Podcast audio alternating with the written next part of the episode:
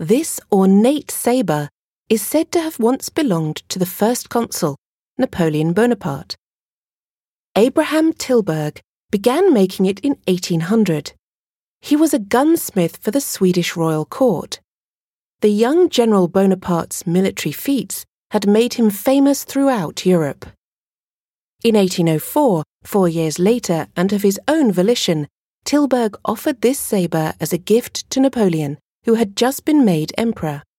His gift was accompanied with a letter to the glory of the sovereign, in which he said, Nothing would make me happier than to learn that the greatest of heroes has accepted the gift of this sabre. This light cavalry sabre has a curved blade made of steel, which is a typical characteristic of Oriental styles. We can admire the originality of the design and finish on the pommel, which is shaped like the head of a horse.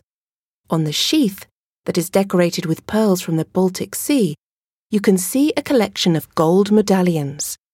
The medallions are decorated with scenes carefully chosen by the craftsman to celebrate some of General Bonaparte's great victories, such as his Egyptian campaign and the Battle of Marengo. In the first medallion, the shield below an allegory of the French Republic, you can spot a portrait of Napoleon himself.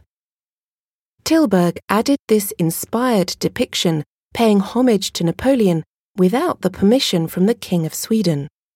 This sadly lost him his title as court gunsmith and left him destitute.